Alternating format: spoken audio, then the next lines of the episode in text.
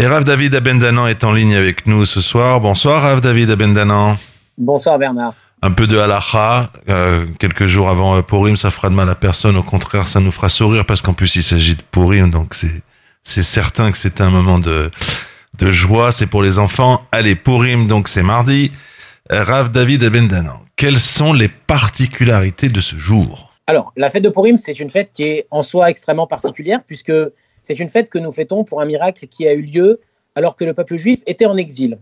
Comme aujourd'hui nous sommes en galoute, eh bien la fête de Purim, le miracle a eu lieu pendant les 70 ans qui séparaient le premier Beth Amikdash du second. Donc pendant une période d'exil, c'est une fête qui est très forte puisqu'elle nous montre que même dans les périodes d'exil, Akadosh Baruch fait des miracles et des miracles comme celui de Purim, ce sont des miracles qui se déroulent sans perturber la nature, ça veut dire des miracles complètement naturels et malgré tout Akadosh est là dans le cadre de la nature sans qu'il y ait de perturbation, sans qu'il y ait quoi que ce soit de surnaturel pour nous sauver et nous aider.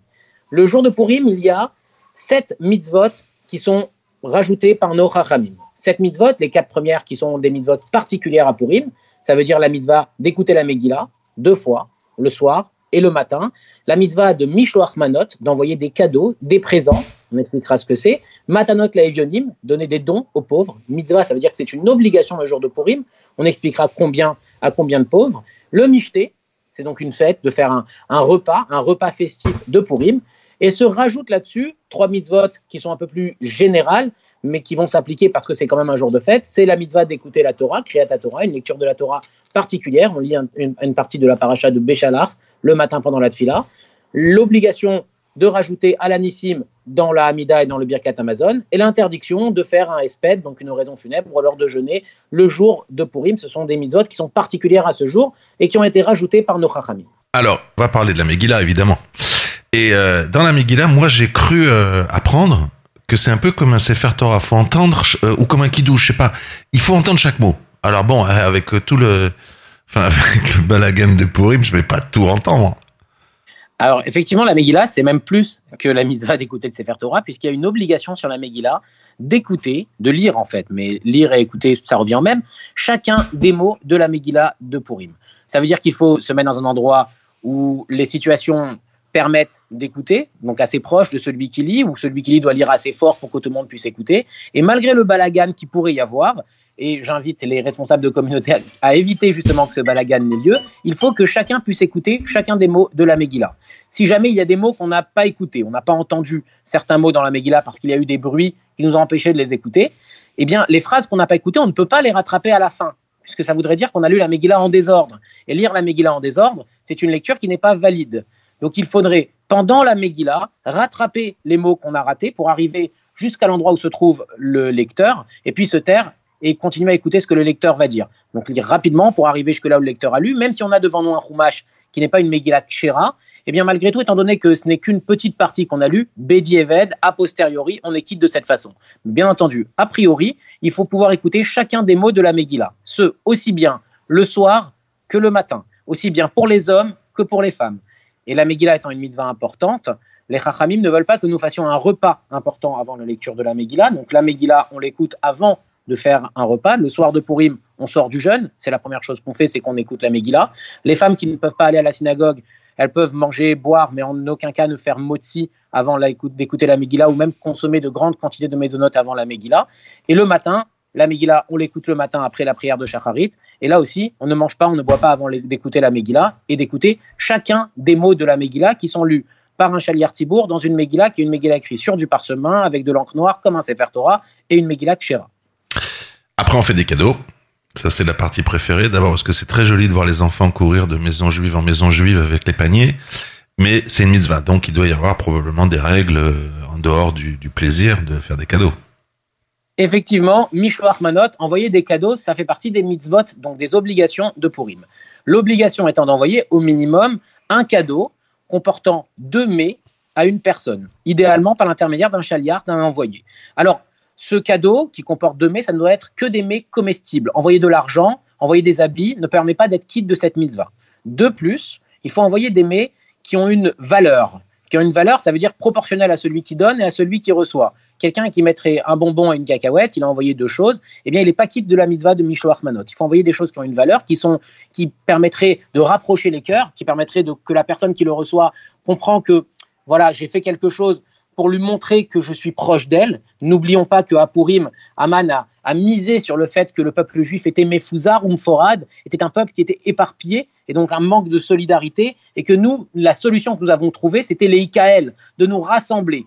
Donc dans cet état d'esprit de rassemblement, Michel Armanot envoyait un Michel Armanot comportant deux mets. Alors on a l'habitude de dire deux brachot, c'est faux.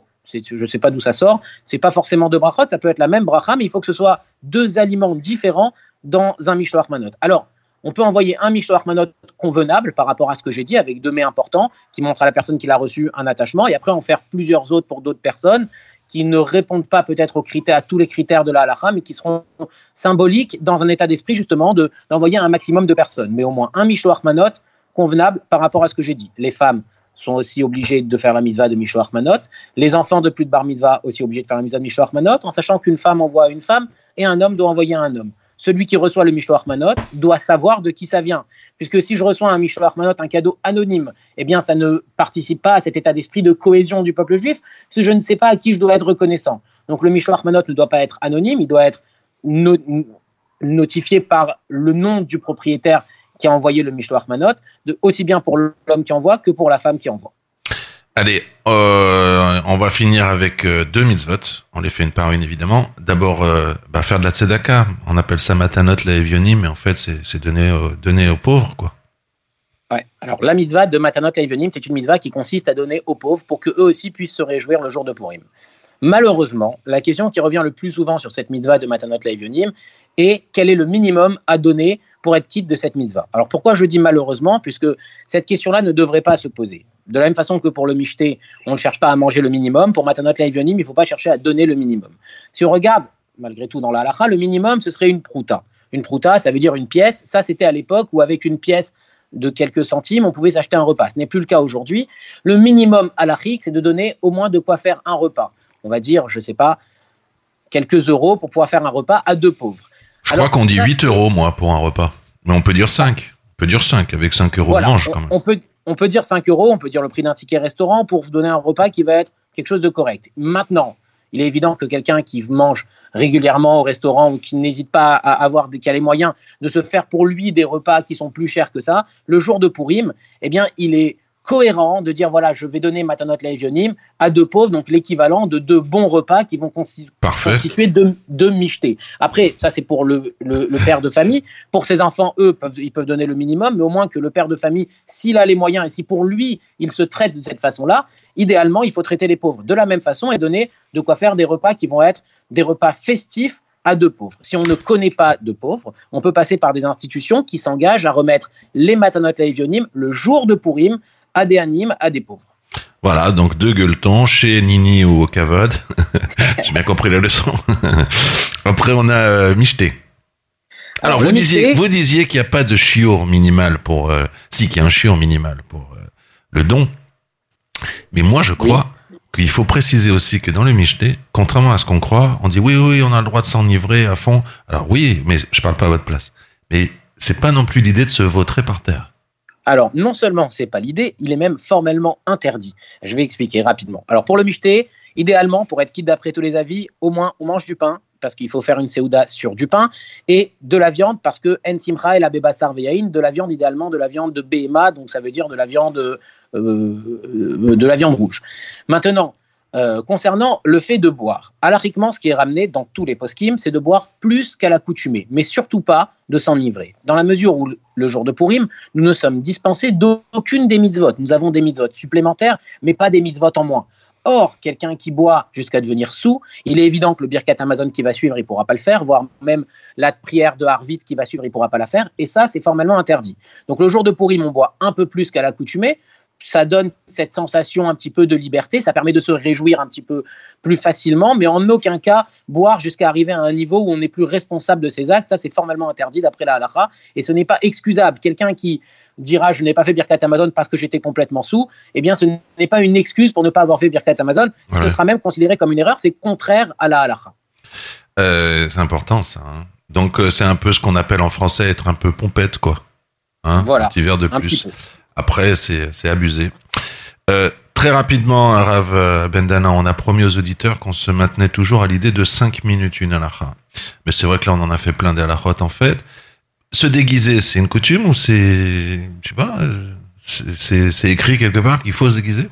Alors, étonnamment, on va dire l'habitude la plus répandue dans le peuple juif qui consiste à se déguiser n'est pas écrite. N'est pas écrite, mais c'est une habitude, donc on la maintient. Et quand on recherche un petit peu dans les post modernes, il y a plusieurs raisons qui sont ramenées à cette habitude.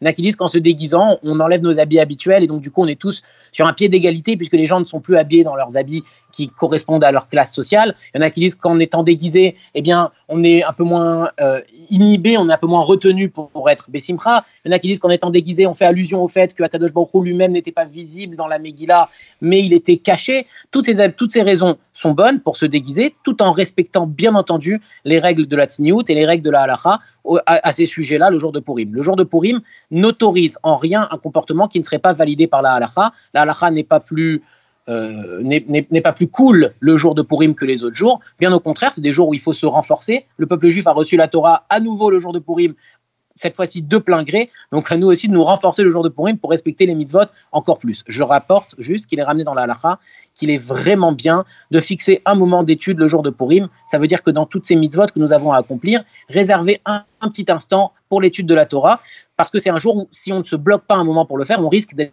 débordé, on risque de ne pas avoir le temps d'étudier ce jour-là. Eh bien, on écoute votre cours. Par exemple. on va se le partager sur WhatsApp, pourquoi pas. Rav David Abendana, d'ailleurs il est en podcast sur Radio Shalom, euh, en podcast de Kabbalah Shabbat. Rav David Abendana, merci sur Radio Shalom chaque semaine, 5 minutes, une halakha avec vous. On a fait un peu long, mais bon. C'est toujours un plaisir. On, on, était un peu pompette, peut-être. Voilà. Merci à vous. Bonsoir. Bonsoir.